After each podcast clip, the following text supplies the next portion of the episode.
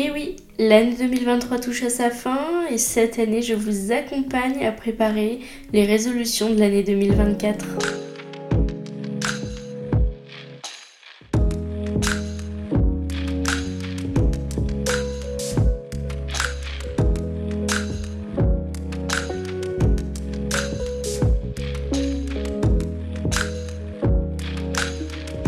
Salut vous et bienvenue sur le podcast des résolutions 2024. Je vais vous donner quelques tips pour vous accompagner au mieux dans la création de ces résolutions. 2023 touche à sa fin et le premier tips que je vais vous donner, ce serait de faire une rétrospective de ce qu'il s'est passé cette année. Sur une feuille, faites un tableau avec un côté positif et un côté négatif que ce soit ce que vous avez vécu ou ce que vous avez fait. Une fois que vous avez fait ça, prenez du recul sur la situation et regardez ce qu'il s'est passé en détail. Dans le côté positif, regardez comment vous avez fait pour que ça soit positif. Exemple, si vous avez obtenu votre diplôme, regardez comment vous avez fait pour obtenir votre diplôme. Est-ce que vous avez révisé assidûment? Est-ce que vous avez charbonné tous les soirs? Est-ce que vous êtes levé plus tôt, couché plus tard? Regardez tout en détail. Pour le côté négatif, regardez pourquoi ça n'a pas marché afin de voir les habitudes à éliminer pour l'année qui arrive. Faire tout ça va vous permettre de regarder quelles sont les bonnes et les mauvaises habitudes que vous avez déjà et pouvoir travailler dessus, soit les éliminer, soit les continuer et les améliorer. Je vous invite fortement à regarder, tester de nouvelles habitudes, de faire en sorte que ces habitudes conviennent à votre rythme de vie et euh, qu'elles vous conviennent à vous aussi évidemment. Admettons, vous êtes quelqu'un euh, qui se lève euh, vers 8h30, 9h du matin tous les jours. Essayez de vous lever à 7h à peu près pour profiter pleinement de la journée et vous organiser au mieux pour glisser dans votre planning du temps pour vous et les activités sur lesquelles vous, voulez mettre pardon, des priorités. Je vous le rappelle, Rome ne sait pas faire en un jour. Prenez vraiment le temps de tester ces habitudes. Si ça fonctionne, continuez ainsi. Si ça ne fonctionne pas, ce n'est pas grave. Le but est réellement de trouver une habitude dans laquelle vous vous sentez bien et que vous pouvez facilement incorporer à votre rythme de vie actuel. Second tips, je vous conseille vivement de vous fixer un objectif réaliste et réalisable. Mauvais exemple, se fixer l'objectif de perdre 40 kilos en 3 mois. Bon, effectivement, j'ai un peu exagéré, mais en tout cas, Perdre, admettons, vraiment 10 kilos en un mois, c'est très risqué et très dangereux, en tout cas pour euh, cet exemple-là. Le but de fixer un objectif réaliste et réalisable, ce sera évidemment de pouvoir le faire et de pouvoir l'atteindre cet objectif. Parce qu'effectivement, euh, je fais partie des gens qui font euh, des résolutions tous les ans, mais qui ne les tiennent pas parce qu'en fait, je vois beaucoup trop gros à court terme. Et effectivement, de voir que ça n'avance pas, il y a un côté un peu de découragement. Donc le but, c'est d'enlever tout ce côté de découragement et potentiellement de procrastination euh, afin de trouver un but pour lequel plutôt on est motivé tout le temps, tout le temps, tout le temps, qu'on veut l'atteindre et surtout sans frustration et sans, gêne en fait. Bon, j'ai pris la perte de poids parce que euh, c'est ce qui m'est venu en premier dans la tête. Je ne suis pas coach fitness, euh, je suis encore moins diététicienne ou autre.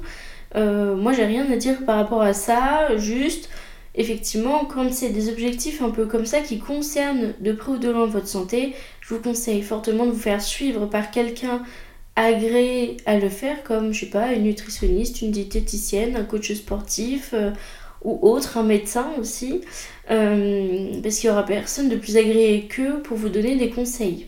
Enfin bref, je crois qu'avec cet exemple, vous avez compris un peu le principe de l'objectif réaliste et réalisable. La prochaine étape, ce sera vraiment de caler un temps dans votre planning pour pouvoir réaliser cet objectif. Alors oui, effectivement, ça va faire un peu beaucoup d'organisation pour, admettons, une perte de poids, pour prendre soin de soi, qu'importe. Mais euh, oui, faire un planning, mettre des plages horaires bien spécifiques pour chaque objectif dans votre journée, c'est très très important. Je ne vous dis pas ça sur un ton moralisateur car chacun a sa façon de s'organiser. C'est des choses que j'ai moi-même fait pour moi, que j'ai testé et que pour le coup j'approuve. Donc j'aimerais vous retransmettre mes connaissances là-dessus pour que peut-être ça vous aide aussi.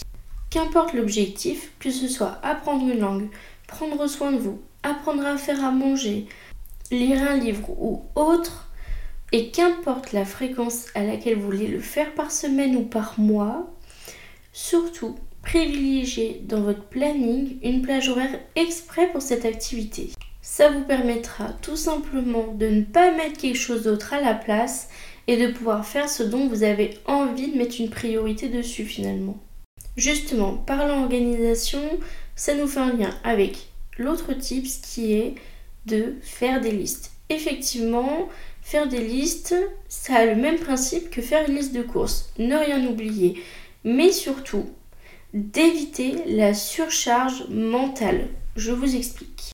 Si chaque jour vous prenez le temps, ne serait-ce que 10 minutes tous les matins, de faire une liste de tout ce que vous avez à faire dans votre journée, donc ça peut être justement faire une liste de courses, aller chercher les enfants à l'école, décongeler telle chose à telle heure, récupérer ça au pressing, euh, penser à demander à Katia euh, d'aller acheter euh, du pain par exemple. Je sais pas qui est Katia, mais pourquoi pas. La liste sera là pour faire en sorte que, un, vous n'oubliez rien, et que deux, votre cerveau soit prêt ou plus apte à être créatif, productif sur d'autres choses comme, admettons, une activité au travail qui vous demande un peu plus d'énergie.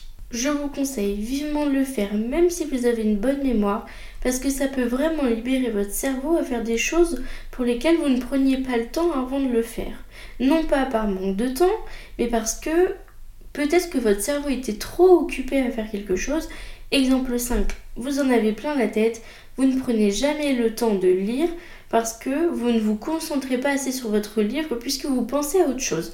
Là, ça permettrait de gagner un petit peu de place à l'imagination pour pouvoir imaginer les personnages de votre livre par exemple et potentiellement le comprendre mieux ou l'apprécier mieux. C'est pourquoi je vous invite à faire ces listes dans des petits carnets que vous pouvez transporter partout avec vous, dans un sac, une sacoche, voire même dans une poche. Il existe des formats vraiment pocket. Donc je vous invite vraiment à faire ça, c'est quelque chose qui peut vous aider au quotidien et surtout qui vous permettra de rien oublier. On sous-estime souvent ça, mais je dois avouer quand même que moi ça m'a beaucoup aidé. Autre tips, je vous conseille infiniment de prendre le temps le matin ou le week-end de ranger votre maison. Peut-être que vous vous rendez pas compte, mais quand vous avez passé une mauvaise journée, que vous rentrez chez vous et que vous voyez la maison en bazar ou qu'il reste ça à faire, ça à ranger, ça à laver, etc., le fait de ne rien avoir à faire à la maison le soir, ça va vous permettre de rentrer et d'être beaucoup plus apaisé que si vous devez rentrer et que c'est encore la course à la maison.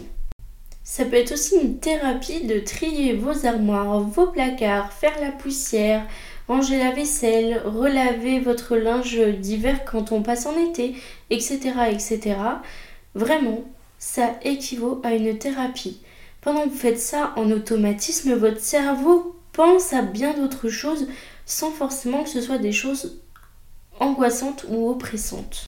En parlant de tri, je vous conseille également régulièrement, je dirais une à deux fois par an, de trier les personnes que vous suivez sur Instagram, LinkedIn, Facebook ou autres réseaux sociaux parce que ça peut être des personnes que vous ne suivez plus parce que vous n'en avez plus d'intérêt, parce que vous n'aimez plus leur contenu, parce qu'ils ne vous ressemblent pas ou ils ne vous ressemblent plus. Et le faire de temps en temps, pareil, ça fait beaucoup de bien. Tous ces tips vont vous permettre de gagner du temps dans votre journée et de prendre du temps pour vous. Je vous conseille infiniment de placer des priorités où vous voulez qu'elles soient et de garder un certain temps pour les choses que vous aimez, comme par exemple vos passions, votre famille, vos amis, les sorties, ce genre de choses, et de toujours garder une organisation qui vous correspond pour une meilleure productivité. Sur ce, moi, je vous souhaite une agréable journée. Je vous souhaite de passer une très bonne fin d'année et je vous dis à bientôt dans un prochain épisode. Salut